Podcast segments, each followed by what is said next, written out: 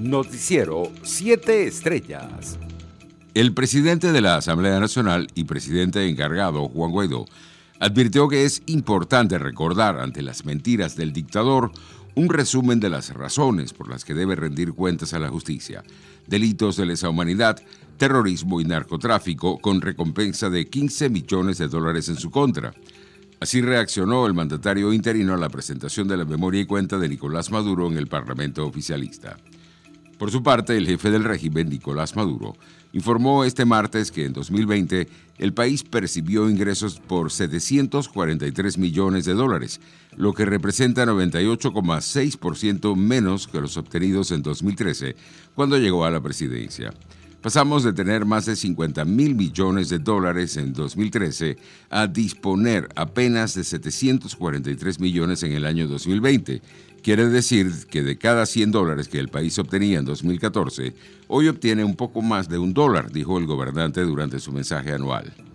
En otras noticias, el número de casos de COVID-19 en Venezuela ascendió a 117.299 y las víctimas mortales se ubicaron en 1.078, según lo confirmó la vicepresidenta del régimen, Delcy Rodríguez, este martes. La funcionaria informó que en las últimas 24 horas se detectaron un total de 316 nuevos contagios en el país, de los cuales 303 fueron por transmisión comunitaria y 13 fueron importados internacionales. La estatal Fundación Osvaldo Cruz, el mayor centro de investigación médica de Latinoamérica, confirmó este martes la identificación y circulación de una nueva variante del coronavirus originaria en el estado de Amazonas. Se trata de la misma que llegó a Japón después de que cuatro viajeros nipones visitaran la región amazónica brasileña. Según el subdirector de investigación de Fiocruz Amazonía, Felipe Navega, esta nueva variante presenta una serie de mutaciones inéditas. Por su parte, el gobierno de Estados Unidos exigirá una prueba de COVID-19 negativa a todos los pasajeros aéreos antes de volar al país, incluidos los estadounidenses, anunciaron este martes los Centros para el Control y la Prevención de Enfermedades.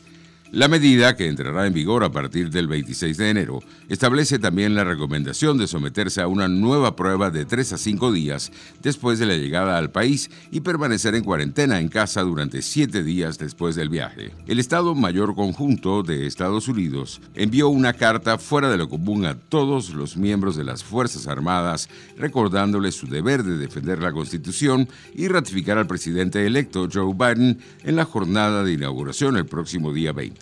La misiva está dirigida a todas las Fuerzas Armadas, que se componen de cerca de 1,3 millones de miembros en activo y más de 800 mil guardias nacionales y reservistas. Economía. Francia, uno de los países que más presiona para la elaboración de una tasa Google mundial, confía que con la llegada del demócrata Joe Biden a la Casa Blanca cambie la actual actitud hostil de Estados Unidos hacia la tasación internacional de las grandes plataformas digitales.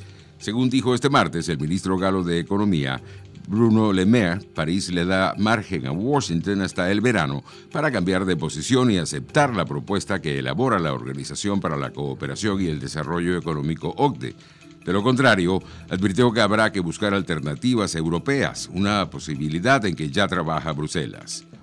Los precios internacionales del crudo subían durante el inicio de la jornada. El WTI de referencia en Estados Unidos se cotizaba en 53 dólares con 84 centavos el barril, mientras el Brent de referencia en Europa se ubicaba en 57 dólares con 32 centavos. Deportes.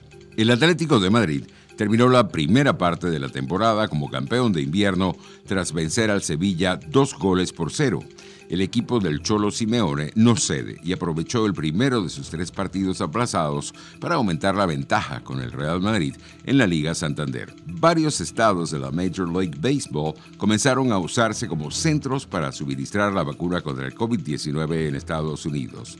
En ese sentido, el alcalde de la ciudad de Nueva York, Bill de Blasio, y el dueño de los Mets, Steve Cohen, anunciaron el martes que el City Field será empleado como uno de los metacentros de vacunas las 24 horas de la semana. La distribución en el estadio estará organizada por el Departamento de Salud, más hospitales de la ciudad de Nueva York, es para todos los neoyorquinos y servirá para 5.000 a 7.000 personas diarias. Noticiero 7 Estrellas.